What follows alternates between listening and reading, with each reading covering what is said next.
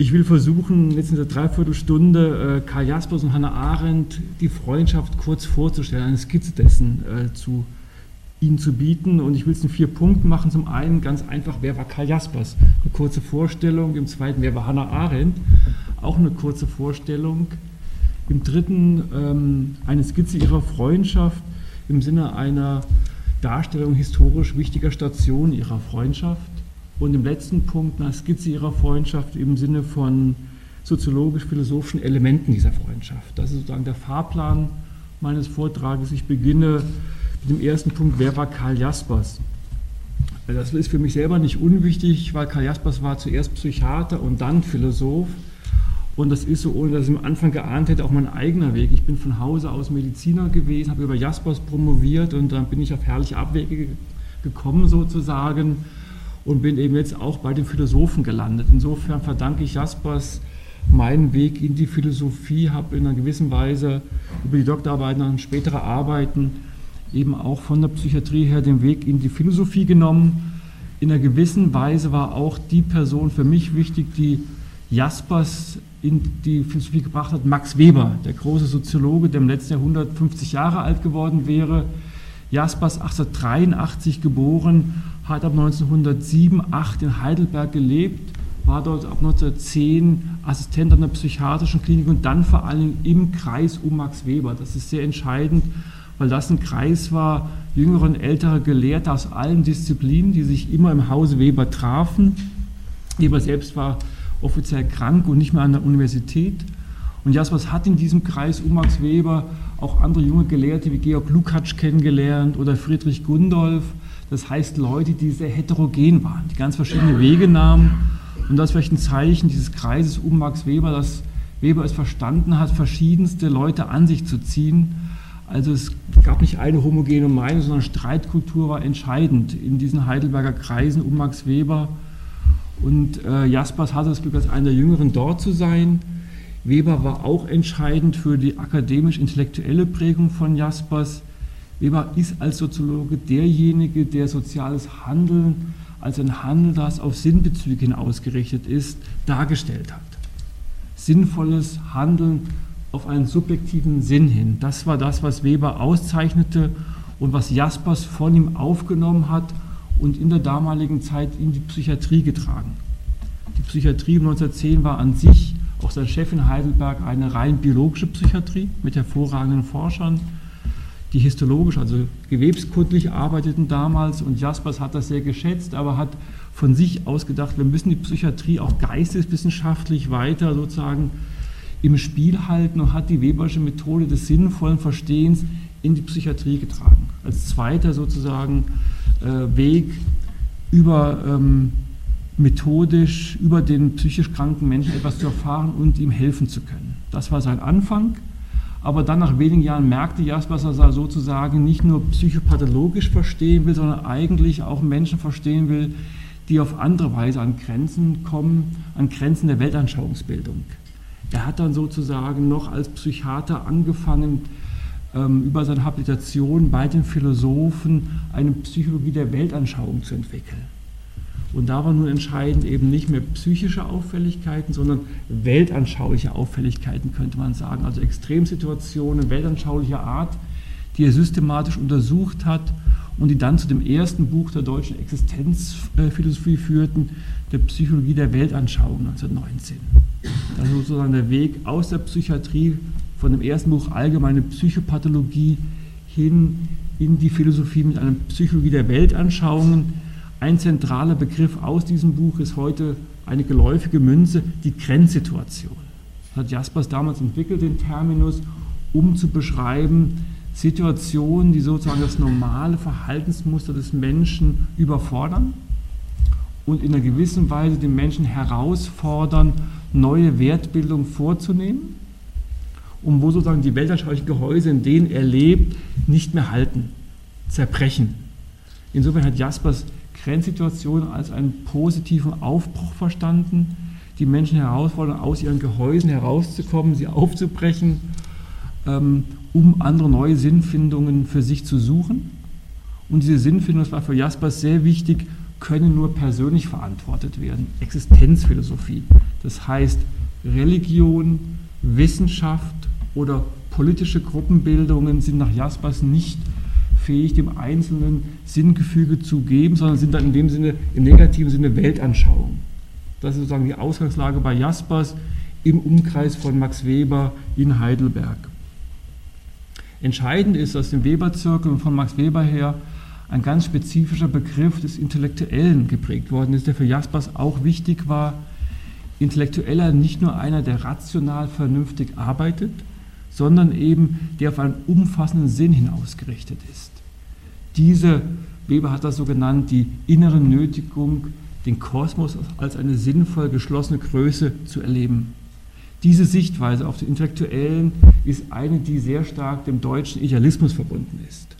Insofern kann man sagen, die Webersche Soziologie wie die Existenzphilosophie im Ausblick auf einen Holismus, der vom Einzelnen aber alleine entschieden wird und verantwortet wird, hat sozusagen Ursprung im deutschen Idealismus, aber ohne den Anspruch, die eigene Sinngebung systematisch zu entfalten. Das ist sozusagen diese Perspektive, die, Jasper aus, die Jaspers auszeichnet von Max Weber her, eben mit dem ersten Werk Psychologie der Weltanschauung. Er hat dann eine philosophische Professur übernommen in Heidelberg 1922 und dann zehn Jahre lang fast nichts geschrieben und in diesen zehn Jahren sozusagen mit der philosophischen Tradition beschäftigt und ein dreibändiges Werk 1931 herausgegeben, die Philosophie, deren zentraler Band Existenzerhellung heißt wo Jaspers sein psychologisches Herkommen zum einen in der Analyse der Wirkung von Ideen auf den inneren Menschen analysiert und zum anderen aber auch Metaphysik als Thema im Blick auf Tradition untersucht und das Weltwissen, die Weltorientierung. Das sind die drei Perspektiven, Weltorientierung wissenschaftlich, Existenzanalyse psychologisch auf den Einzelnen und seine Ideenbildung und Metaphysik im Rahmen der Tradition aber so, und das ist für Jaspers entscheidend, dass Metaphysik eben kein System mehr bilden kann. Das ist seine zentrale Auffassung und Idee. Das Geistige kann man zwar sozusagen rational versuchen zu verstehen, aber wenn es für den Einzelnen entscheidend wird, sind alle rationalen Konzeptionen vorläufige Muster und sogenannte Chiffren der Transzendenz. Etwas, was nicht mehr rational objektivierend einzuholen ist. So kann man ungefähr beschreiben, was ihm als Existenzphilosophen wichtig war. Ein zweites kleines Buch in der Zeit, die geistige, äh, die geistige Situation der Zeit, ein Essayband, ist sozusagen seine Kulturphilosophie. Das ist auch charakteristisch, dass Jaspers sagte, wenn wir denn Philosophie vom Einzelnen her denken, können wir sie nicht in einer politischen Philosophie systematisieren. Das heißt, er hat Gesellschaft beschrieben als etwas, das dem Einzelnen gegenüber relativ entfernt steht. Und der Einzelne in der Gesellschaft hat sozusagen Möglichkeit, mit seiner eigenen Wertbildung, Entscheidungsbildung in der Gesellschaft zu wirken. Aber es gibt keine Theorie der Gesellschaft, keine wissenschaftliche, keine soziologische, keine biologische, keine psychologische. Das heißt, die Wissenschaften sind für ihn vorläufige, begrenzte Autoritäten und die Formierung und Ausrichtung der Gesellschaft geht sozusagen über einzelne Entscheidungen wichtiger Ideenträger, die in der geistigen Situation sich zusammenfinden in kleinen Kreisen, um diese Ideen zu schöpfen. Das ist dieses Konzept, was Jaspers in dem Buch vertritt, ein relativ konservatives Konzept, das aber zum anderen nicht konservativ ist insofern, als er auch mit traditionellen Größen wie Kirche oder festen philosophischen äh, Gruppen, Neukantianer, anderen sehr auf Kriegsfuß stand. Das kann man sagen, ist eine Konzeption. Jaspers ist dann an sich wenige Jahre das Glück zugekommen, sehr bekannt, sehr berühmt zu sein mit seinem Freund Martin Heidegger. Aber nach 33, weil er eine jüdische Frau hatte, ist er relativ bald von der Bildfläche verschwunden, hat den Weg in die innere Emigration angetreten, hat 37 Lehrverbote erhalten wegen seiner jüdischen Frau Gertrud hat in Heidelberg überleben können und ist 1945 nach dem Krieg sofort wieder dann unter ganz anderen neuen Vorzeichen von den Heidelbergern von der Universität zurückgeholt worden. Das ist für ihn und seine Frau eine sehr ambivalente Erfahrung. Er hat zum einen diesen Auftrag in der Universität wieder zu wirken sehr ernst genommen, aber beiden war sozusagen sehr klar, dass diese Erfahrung mit einem sozusagen Umpolen oder diesen Wechsel der Vorzeichen auf einmal wieder vom Rand ins Zentrum zu rücken, ähm, die Menschen, die sich sozusagen so verändern, äh, zu ja, Menschen zu machen, mit denen man zumindest doch sehr distanziert umgeht. Das heißt, Karl Jaspers und Gertrud Jaspers sind in Heidelberg nach dieser Erfahrung eigentlich nie mehr wirklich heimisch geworden. Und insofern hat er zwar in den ersten Jahren in Heidelberg versucht, einiges ähm, zur Neuorientierung auch zu leisten, hat auch viel publiziert, aber dann die Chance genutzt, 48, um nach Basel zu gehen und dort zu unterrichten, quasi am Rand Deutschlands. Das war ihm und vor allem auch seiner Frau sehr wichtig, weil sie in diesen sieben Jahren auch von vielen engeren Freunden früherer Zeit gemieden worden waren. In den Basler Jahren, die Jaspers ungefähr zwei Jahrzehnte von 48 bis 69 aktiv erlebte, hat er sozusagen zum einen sein akademisches Werk fortgesetzt, was aber auch in sich ein großes Buch über die, also die großen Philosophen geschrieben, ein Buch zur Logik von der Wahrheit. Er hat Monographien zu Schelling, Cusanus und anderen verfasst. Das ist das eine, dass er sozusagen die philosophische Tradition neu von der Existenzphilosophie her untersucht hat. Und zum anderen ist er zunehmend ein politischer Autor geworden der Essays schrieb, der in Tageszeitungen schrieb, der ab den späten 50er frühen 60er Jahren im Radio und auch im Fernsehen publik war, neben Goloman, Adorno, Hannah Arendt sozusagen ein öffentlicher Intellektueller wurde. Aber immer eben vom, vom Rand her in Basel aus, in einer gewissen Unabhängigkeit. Und der späte Jaspers ist entgegen seinen Oldenburgern Wurzeln, eines sozusagen großbürgerlich sehr konservativen Hauses eigentlich, zu jemandem geworden, der mit den etablierten Parteien CDU wie SPD nicht mehr viel anfangen konnte in Westdeutschland, der in seinem Spiegelinterview und in Schriften wie Wohin treibt die Bundesrepublik sehr deutlich Kritik auch an der Großkoalition ihrer Politik äußerte und jemand war, der auch durchaus Sympathien hatte und geschätzt worden ist von der Studentenrevolution. Ähm, er war also jemand, der wirklich am Rand stand und immer radikaler wurde. Aber erst in den letzten Jahrzehnten, zuvor war er eher ein sehr konservativer Denker. Soweit zu Jaspers Biografie, er ist 1969 in Basel verstorben, hat dann auch die Schweizer Staatsbürgerschaft angenommen und ist auch dort in der Schweiz begraben. Also auch eine deutliche Distanznahme zu Deutschland in diesem Sinne. Ich komme zum zweiten. Wer war Hannah Arendt? Hannah Arendt ist wesentlich bekannter vor anderthalb Jahren ist ja auch der Film von Margarete von Trotta in die Kinos gekommen, der vor allen Dingen die Eichmann-Zeit äh, in den Fokus nimmt. Aber auch sonst ist Hannah Arendt vor allen Dingen über das Eichmann-Buch auch bekannt gewesen. Und ein zweites Buch hat sie bekannt gemacht, äh, ungefähr zehn Jahre vorher, die Elemente und Ursprünge totaler Herrschaft. Sie ist sozusagen die erste politische Theoretikerin des Totalitarismus, kann man sagen, in den frühen 50er Jahren und die politische Journalistin, die bis heute mit dem Buch über die Rolle der Judenräte in der Judenvernichtung äh, durch die Art, wie sie geschrieben hat, was sie andeutet, äh, welche Thesen sie vertritt, ähm, für Unruhe, Polemik sorgt und umstritten bleibt. Das sind also diese beiden Werke, die sie zwischen Ost und West ähm, umstritten sein lassen. Also wenn der Name Hannah Arendt fällt, sind diese beiden Werke eigentlich immer sozusagen ähm, im Gedanken. Angefangen hat sie 1906 geboren, als junge Studentin bei Martin Heidegger 1924 in Marburg, einer kleinen Universitätsstadt. Ähm, sie hat dort zum einen Philosophie studiert und zum anderen auch Theologie. Protestantische Theologie, obwohl sie von Hause aus Jüdin war und auch geblieben ist. Aber für sie war sozusagen die deutsche Tradition enorm wichtig sowohl in Philosophie als auch in protestantischer Theologie.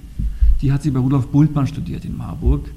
Der war ihr erster großer Lehrer, gemeinsam mit ihrem Freund Hans Jonas, der auch Jude war. Das ist sozusagen diese Marburg-Konstellation, die beiden jungen Juden bei Heidegger und Bultmann im Seminar sitzend. Sie ist dann, das ist eben auch ähm, sozusagen für die meisten bekannt, die Geliebte von Martin Heidegger geworden in diesen zwei Marburger Jahren ist dann aus eigenem Entschluss, um dieser schwierigen Situation ähm, zu entgehen, nach Heidelberg zu Heideggers Freund Jaspers gegangen, der von diesen Dingen nichts wusste und hat bei ihm fertig studiert, Philosophie und auch Theologie bei anderen und hat über Augustinus, einen christlichen Philosophen und Theologen, bei Jaspers promoviert. Der Liebesbegriff bei Augustin ist ein Thema gewesen, 1929. Und für uns ist wichtig zu wissen, dass sie dann den Kontakt zu Jaspers gehalten hat. Jaspers war ihr Doktorvater, ihr Lehrer damals noch. Es gibt frühe Briefe von 26, 28, wo typische, ganz distanzierte, knappe Briefe. Herr Professor, habe ich es richtig gemacht? Ich schicke Ihnen meine Arbeit. Können Sie mir ein Gutachten schreiben? Das sind noch die Anfänge Ihrer Freundschaft. Ganz wenige knappe Briefe. Und ab 1930 beginnt dann die Freundschaft. Dazu sage ich dann gleich noch etwas. Hannah Arendt ist dann relativ rasch nach 1933 mit viel Glück äh, nach Paris ausgewandert, emigriert. Also sie wusste es damals noch nicht, dass es auf Dauer sein würde, hat dort sechs Jahre überlebt, ist in ein Lager gekommen, Südfrankreich, als, also als der Krieg angefangen ähm, war nach, 9, äh, nach 39 und hat Glück gehabt, dass sie 41 in die USA emigrieren konnte. Mit anderen Freunden kam nach New York und ist dort in New York zwischen zwei jüdische Gruppen geraten, im besten Sinne. Zum einen war sie natürlich vernetzt mit vielen anderen exilierten deutschen gelehrten Juden, die an der New School of Social Research waren oder Columbia oben im Norden von Manhattan.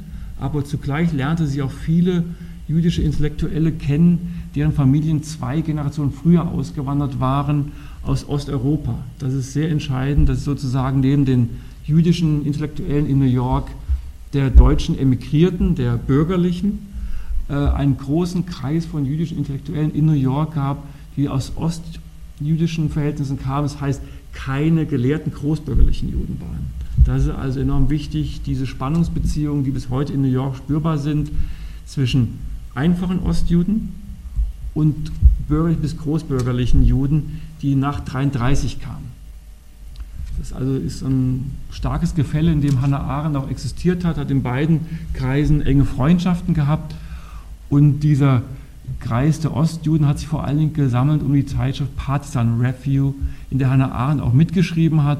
Dann gab es noch andere Zeitschriften. Sie war in diesen Jahren in New York zum Teil Journalistin, zum Teil hat sie beim Schocken Verlag gearbeitet, hat in relativ engen Verhältnissen am Rand der Universität gewohnt in New York, aber ist in diesem Sinne die ersten 15 bis 20 Jahre eine freischwebend Intellektuelle gewesen, die auf engsten Verhältnissen, ärmlichen Verhältnissen leben musste und erst Ende der 50er Jahre hat sie renommierte Lehraufträge, Einstellungen an Universitäten bekommen, ist sozusagen ins Establishment aufgestiegen. Zuvor war sie wirklich in den Bohemkreisen in New York ansässig. Das ist also auch wichtig für, für ihr äußeres Leben und für ihr Denken.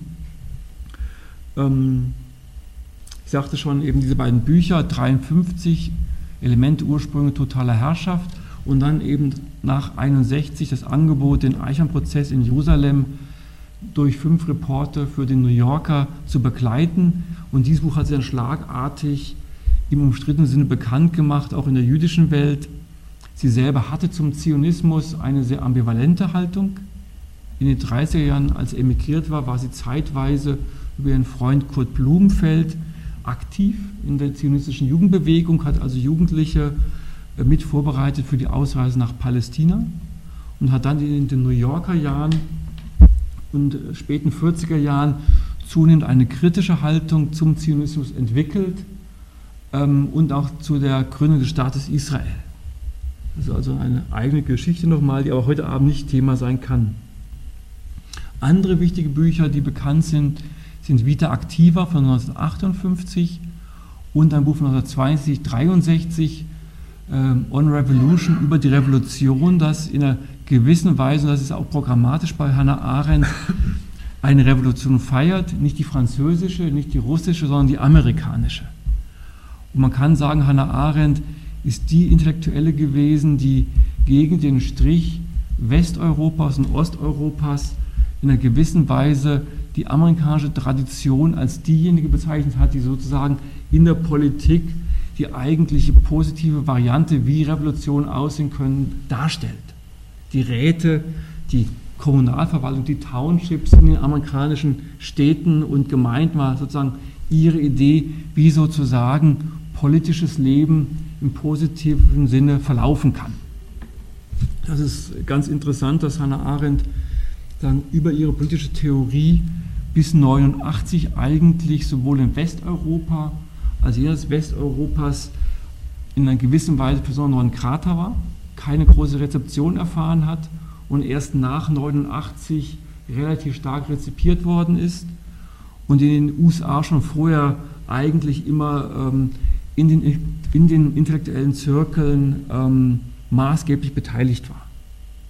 Aber ihre sozusagen europäische Rezeption im größeren Maßstab ist erst nach 89 eingetreten. Das wird heute leicht vergessen, aber das andere ist, nach 89 ist sie auch von vielen hoch gefeiert worden. Das ist die andere Seite. Und äh, es gibt gute Gründe, auch Hannah Arendt sehr kritisch zu lesen. Das hat Jaspers auch getan zum Teil. Sie hat eine sehr journalistische Feder zum Teil. Sie ist manchmal nicht wissenschaftlich exakt. Sie ist historisch nicht exakt an bestimmten Stellen. Sie ist eine im besten Sinne polemische Autorin. Und insofern ist sie jemand, der durchaus auch gegen den Strich gelesen werden sollte. Und ähm, das ist ein wichtiger Punkt, den man auch ja, bei ihr bedenken sollte, dass jetzige, sagen, diese fast Glorifizierung Hannah Arendts ihr selbst auch nicht gut tut. Die Legendenbildung, die unabhängige Philosophin und Jaspers in einer gewissen Weise als ihr väterlicher Lehrer ist durchaus an bestimmten Stellen äh, auch einer der Begründer der Legendenbildung. Er hat zum Ende seines Lebens in den späten 60er Jahren versucht, ein Buch zu schreiben über die Unabhängigkeit des Denkens, in dem Hannah Arendt die zentrale Figur ist. Das sozusagen ähm, ja, dazu. Und das leitet jetzt zum dritten Punkt über, der Skizze ihrer Freundschaft Hannah Arendt und Karl Jaspers. Wie gesagt, ich wollte zuerst diese Skizze der Freundschaft ähm, an den historischen Stationen entwickeln. Und die erste wichtige Station ihrer Freundschaft ist nach den Studienjahren 1932, 33. Jaspers schickt Hannah Arendt Ende 1932 sein Buch über Max Weber zu, den er sozusagen versucht als politischen Denker darzustellen. Und dieses Buch hat einen sehr heiklen Untertitel, Deutsches Wesen in Politik und Philosophie. Jaspers hat versucht, sozusagen im Aufkommen der nationalen Bewegung, ist auch in einem nationalen Verlag erschienen, im Stalling Verlag Oldenburg, hat versucht, ähm, sozusagen Max Weber, denjenigen oder den rechts äh, ausgerichteten Deutschen ähm, darzustellen, der eine sinnvolle Art deutsches Denken darzustellen vertreten hat. Und Hannah Arendt erhält dieses Buch und schreibt Jaspers, sie können mit dem deutschen Wesen gar nichts anfangen. Sie selbst schreibt zu der Zeit ein Buch über eine deutsche Jüdin, Rahel Farnhagen. Und dieses Buch ist der Versuch, Rahels Assimilation um 1800 kritisch zu würdigen. Und Hannah Arendt kommt eben sehr hellsichtig zu dem Ergebnis, Rahel Farnhagen gelingt die Assimilation im kulturellen Raum der Berliner Salons. Sie ist sozusagen Glied der universitären und literarischen Gesellschaft. Aber dieses Assimilieren im kulturellen Raum geht nicht einher mit der politischen Assimilation. Das heißt, sie bleibt als solche ausgeschlossen. Das heißt, die Assimilation, die Symbiose gelingt nur im kulturellen Raum, aber nicht da, wo es politisch handfest wird. Und insofern von diesen Erfahrungen her, die sie gerade am Schreiben ist, ist sie gegenüber Jaspers Versuch, das Deutsch-Jüdische in dem Weberbuch antwortet ihr, liebe Frau Arendt, deutsches Wesen meint auch das Jüdische. Ähm, ist Arendt gegenüber sehr kritisch und sagt, lieber Herr Jaspers, schreibt am 1. Januar 33, ich kann mir nicht vorstellen, dass das Jüdische sozusagen Teil des Deutschen sein kann weiterhin. Sie ist sehr hellsichtig und Jaspers versucht zu dieser Zeit noch eine Art des deutschen Wesens darzustellen, in dem das Jüdische einen festen Platz hat.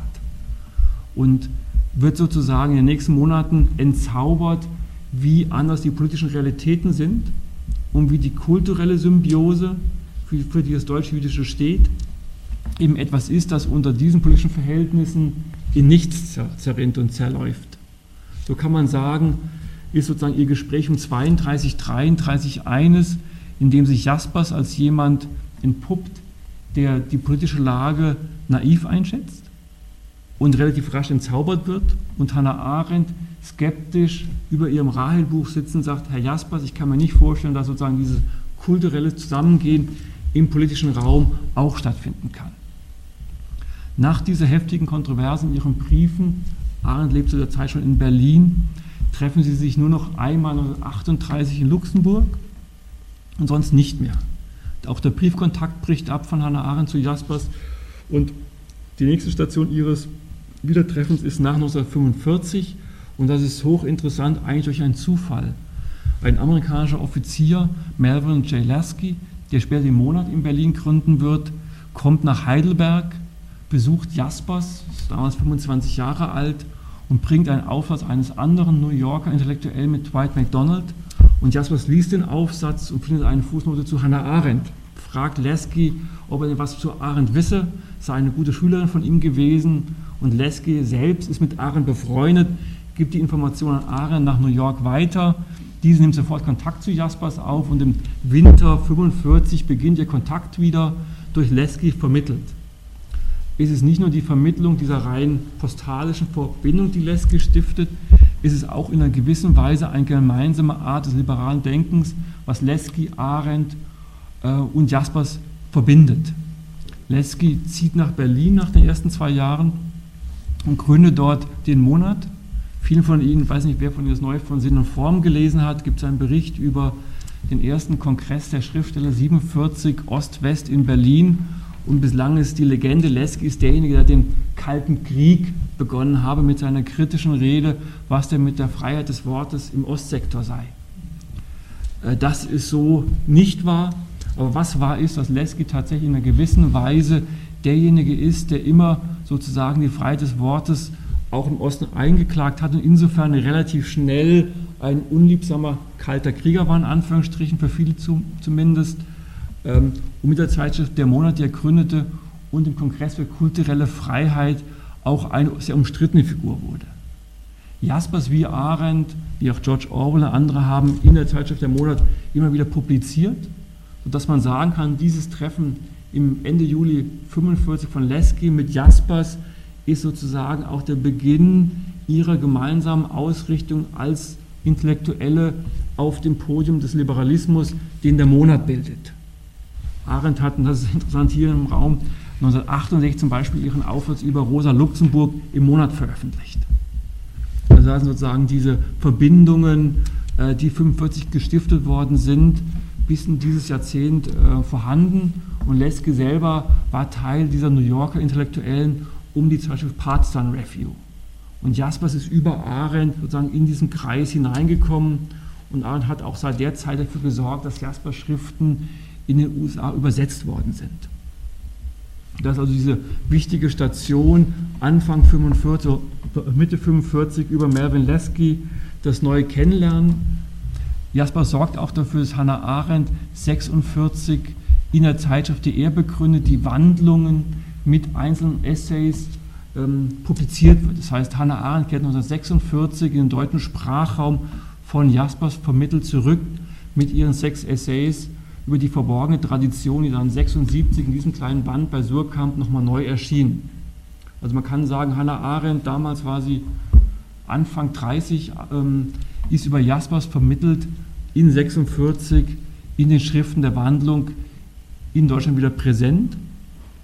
Aber erst 49 kommt es zu einem Wiedertreffen zwischen beiden, als Jaspers nach Basel gezogen war und Hannah Arendt führt dann die jüdische Kulturvereinigung ähm, nach Europa fährt, beginnt. Hallo. Alles gut. Beginnt sozusagen ähm, nicht nur ihr Briefverkehr, sondern ihre jährliche äh, Freundschaft über Besuche, die Hannah Arendt für 10, 14 Tage nach Basel bringen. Das ist also ein ganz wichtiges Element, dass es sozusagen jährliche Stationen der Freundschaft gibt durch intensive Besuche, 10 bis 14 Tage in Basel, die, so berichtet ihr Jaspers Assistent Hans Sahner, immer so aussahen. Jaspers hatte eine schwere Lungenerkrankung, konnte nur für ein bis zwei Stunden am Tag Besuch empfangen, dass in Hannah Arendt aufgenommen wurde in das Bibliothekszimmer, sie zwei Stunden sprachen, Pause machten, nochmal zwei Stunden sprachen. Und das muss für beide hochintensiv gewesen sein. Über ungefähr 20 Jahre jährliche Besuche und eben die Briefe, die dann in diesem Buch hier ähm, aufgenommen sind, 1985 erstmals veröffentlicht und wo man sagen kann, darauf komme ich gleich nochmal bei der Analyse, dass beide sozusagen sowohl im philosophischen als politischen äh, beständigen Austausch pflegten. Und so wie sozusagen das Verhältnis zu Martin Heidegger, ihrem ersten philosophischen Lehrer, stark beeinträchtigt war durch diese frühe Liebesbeziehung, ist das Verhältnis zu Karl Jaspers, ihrem zweiten Lehrer, bei dem es bei einem rein väterlichen Verhältnis blieb, äh, ganz anders, sondern konnte durch einen steten Austausch ausgebaut werden und ist ein Beispiel für eine Art des philosophischen Kommunizierens, wie es in der philosophischen Weltgeschichte nicht häufig ist. Arendt hat dann auch 1969, als Jaspers Ende Februar starb, die Totenrede in Heidelberg gehalten. Jaspers, wie gesagt, wollte noch ähm, ein Buch über Arendt schreiben, zu dem es nicht mehr kam. Und beide haben, ähm, und Arendt hat äh, sozusagen zwei Aufsätze über Jaspers geschrieben, 1956 zu dem großen Band äh, The Library of Living Philosophers, der Jaspers gewidmet war und 58, als Jaspers den Friedenspreis des deutschen Buchhandels verliehen bekam. Das sind die beiden großen Veröffentlichungen zu Jaspers. Jaspers selbst hat eben zu Lebzeiten nie über Arendt explizit geschrieben, sondern es gibt die Fragmente des Buches, die man heute im Deutschen Literaturarchiv in Marbach im Nachlass von Jaspers einsehen kann, die auch in wenigen Jahren publiziert werden sollen, aber er hat sich nie öffentlich zu ihr geäußert. Soviel zu den Stationen ihrer Freundschaft, 32, 45, 46 und dann eben 49 in Basel mit den jährlichen Besuchen. Das ist aber eben bei Philosophen nicht alles, die äußere Geschichte sozusagen, sondern das Eigentliche sind die inneren Elemente. Und zu denen möchte ich abschließend noch etwas sagen, in vier Punkten, ähm, die soziologisch-philosophischen Elemente dieser Freundschaft. Und wenn man soziologisch in einer gewissen Weise erstmal makroskopisch betrachtet, zeichnet diese Freundschaft etwas aus, ähm, was man auch in dem Essay erkennen kann, den Arendt über Rosa Luxemburg schreibt. Der ist 1966 erschienen und in diesem Essay fällt 10 bis 15 Mal der Begriff Peer Group. Peer Group im Sinne einer kleinen Gruppe, die sozusagen nicht durch eine bestimmte ständische soziale Rollenzuschreibung gekennzeichnet ist, sondern durch eine Art der kulturellen Zusammengehörigkeit. Das beschreibt Hannah Arendt für die engsten Freunde für Rosa Luxemburg, eine Zugehörigkeit, die existiert aufgrund eines gemeinsamen Denkens, einer inneren Beweglichkeit, die sozusagen nicht rein sozial durch Ständisches vermittelt ist, sondern durch eine gemeinsame Intellektualität, eine freie Geistigkeit, wie Arendt im Blick auf Nietzsche auch sagt.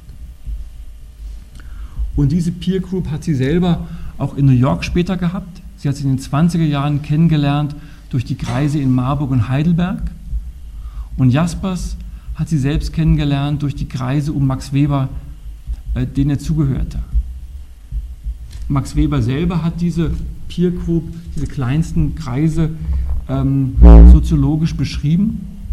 Und für ihn ist entscheidend, ähm, in der Moderne, so Max Weber, ist sozusagen kulturelles, normatives Leben nicht mehr möglich in der großen Gesellschaft, sondern die Normativität, die für den Einzelnen entscheidend ist, gewinnt er nicht durch die, durch die Zugehörigkeit zu größeren sozialen Gruppen, sondern lediglich durch die Zugehörigkeit zu kleinen, Weber nennt das Gemeinschaftskreise, wo ein intimer Austausch stattfindet.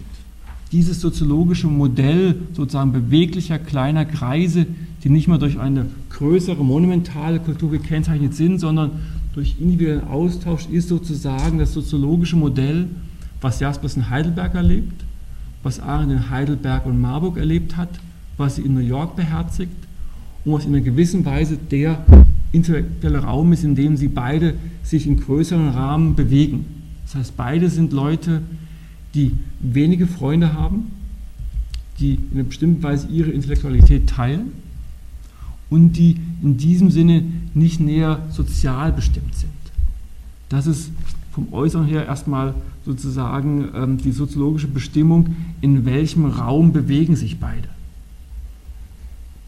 Und man könnte mit Weber eben das Wort der kleinsten Gemeinschaftskreise als Möglichkeit zur eigenen Sinnfindung zu kommen, als typischer soziologischer Raum, in dem sowohl Jaspers wie Arendt sich bewegen. Das ist erstmal im Größeren. Und wenn man im Kleineren guckt, ist sozusagen oder im Detail schaut, ist das, was diese kleinsten Gemeinschaftskreise auszeichnet, von Jaspers selbst beschrieben worden, mit einem zentralen Begriff seiner Philosophie, dem Begriff der Kommunikation. In den Aufsätzen, die Arendt über Jaspers schreibt, steht dieser Begriff der Kommunikation im Zentrum. Heute ist dieser Begriff entgegen der 30er Jahre, in dem Jaspers ihn prägte, ein fast schon inflationär gebrauchter Begriff, der sozusagen nichts spezifisch ausdrückt. Für Jaspers und für Arendt hat er eine ganz spezifische Deutung, die ich kurz vorstellen will und die Arendt auch in ihrem Essay über Jaspers ausdrückt. Kommunikation beschreibt einen Prozess nach Arendt, der zum einen im Individuum selbst ablaufen kann, indem ich mit mir selbst spreche, als innere Kommunikation, aber vor allen Dingen der zwischen Menschen im intimen, eben soziologisch freien Verhältnissen abläuft, die sich über ihre letzten Wertbildung verständigen und insofern als Traditionen, die gegeben sind, per se nicht mehr Autorität haben, ein Leben zu orientieren.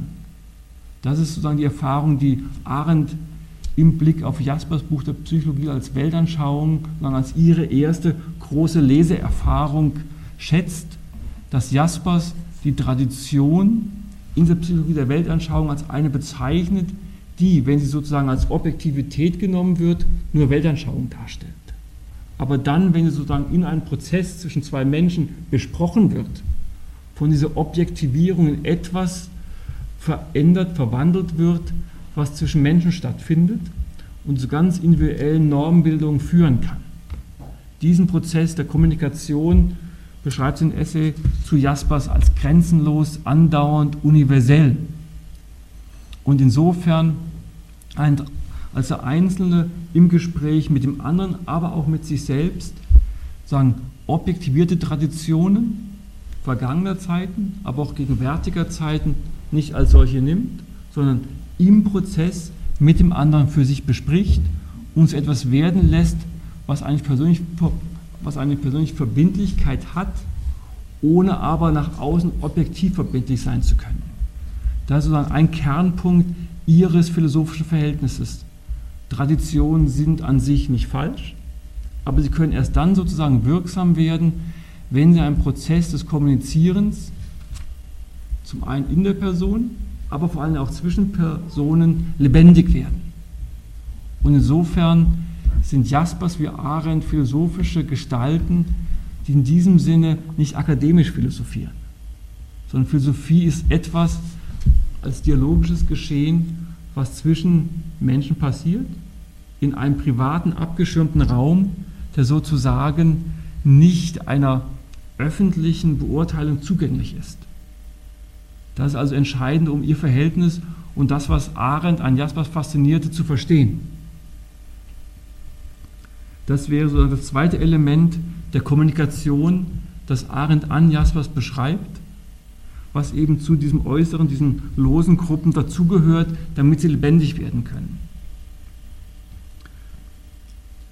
Georg von Lukács, der ähnlich wie Jaspers in diesem Weberkreis war, diesen kleinsten Gemeinschaftskreis, hat einen ganz anderen Weg gewählt einen Weg, den man quasi als Kontrastbildung kurz beschreiben könnte, als einen solchen, wo über eine politische Parteiung bestimmte Positionen intellektuell dargestellt werden und dann zu einer gemeinsamen Verbindlichkeit führen.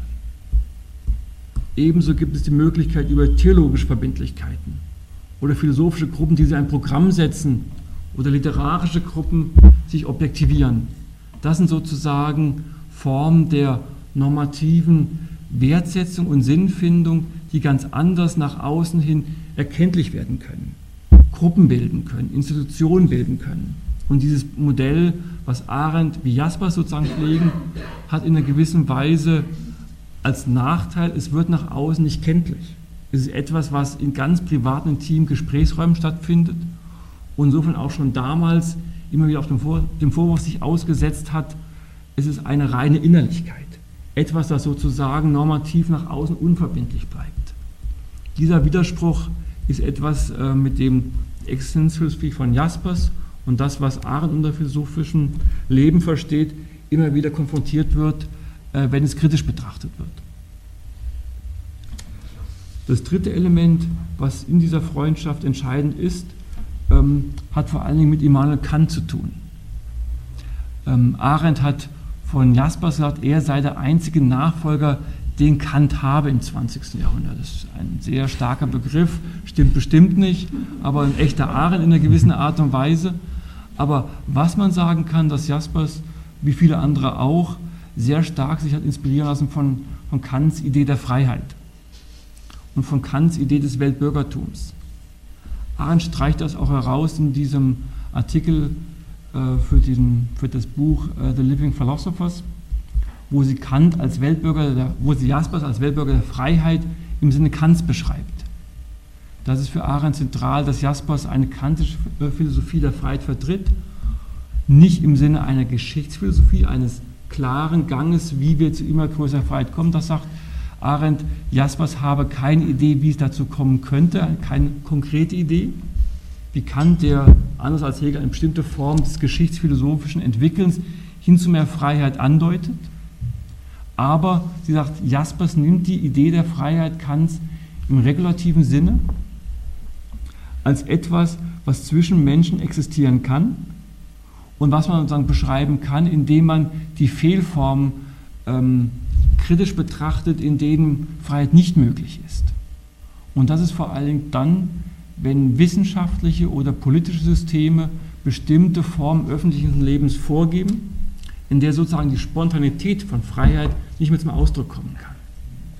So kann man sagen, zeichnet Jaspers und Arends Philosophie nicht aus, positiv zu beschreiben, wie man zur Freiheit kommen kann, sondern eher negativ zu beschreiben, wie Freiheit verhindert wird. Wenn Wissenschaften oder politische Systeme einen konkreten Weg zeigen, wie man etwas herstellen kann, ähm, einen gewissen Zustand, der sein soll. Und Arends Begriff des Handelns im politischen Raum ist einer, für den ganz zentrales Wort Spontanität ist. Freiheit, die sozusagen nicht vorab organisiert, theoretisch erfasst werden kann. Weder durch politische noch durch andere wissenschaftliche Theorien. Und in diesem Sinne sind beide Arendt wie Jaspers verbunden durch eine Idee der Freiheit, die im Handeln ähm, durch Spontanität gekennzeichnet ist und die sozusagen sich positiv dadurch auszeichnet oder ihre Philosophie alle Möglichkeiten dieses Handeln vorab theoretisch zu erfassen mit Skepsis betrachtet. Das kann man sagen, ist ihr Erbe eine Art von Ideologiekritik, könnte man sagen. Und letztes Element, was ihre Freundschaft auszeichnet, auch im Blick auf Kant, ist das, was Arendt Wagnis der Öffentlichkeit beschreibt, als Wagnis der Öffentlichkeit. Ähm, ich habe es am Anfang angedeutet, dass Jaspers zunehmend nach 45 ein Philosoph wurde, der in Essays, dann später Radio-, Fernsehsendungen sozusagen ein Philosoph des Öffentlichen wurde. Dasselbe gilt für Hannah Arendt. Sie war viel stärker noch als Jasper journalistisch tätig und hat eben vor allen Dingen in der Zeit des Eichmann-Buches erfahren, was Öffentlichkeit heißen kann, auch im Sinne von polemischer Kritik, die man erfährt, wenn man sozusagen auch starke Thesen aufstellt. Und Jasper schreibt ja dann in dieser Zeit, äh, liebe Hanna, jetzt weißt du auch, was das Wagnis der Öffentlichkeit bedeutet. Ähm, das ist ein Element. Und anderes, was eben mit Kant zusammenhängt, was beide auch in einer gewissen Weise beschreibt. Es gibt bei Kant in dem kleinen Aufsatz, was ist Aufklärung, eine für mich sehr idealtypisch ähm, sprechende Unterscheidung, in dem Kant zum einen vom privaten Gebrauch der Vernunft spricht, wo jemand seiner ganz freien Äußerung insofern beraubt ist, als er bestimmte Rücksichten auf das Amt, auf das Amt nehmen muss, in dem er tätig ist, auf die soziale Gruppe, in der er tätig ist oder der zugehört, und zum anderen den öffentlichen Gebrauch der Vernunft, wo diese Rücksichtnahmen nicht notwendig sind. Und Kant sagt, jeder Mensch bewegt sich in beiden Räumen. Wir alle sind sozusagen, wenn wir ein Amt ausüben, normalerweise zu bestimmten Rücksichtnahmen gezwungen, zu Amtspflichten. Wir haben einen gewissen Kodex, wir sind in Familienrollen, überall sozusagen Rücksichtnahmen zu tätigen, wenn wir vernünftig handeln wollen und sprechen wollen.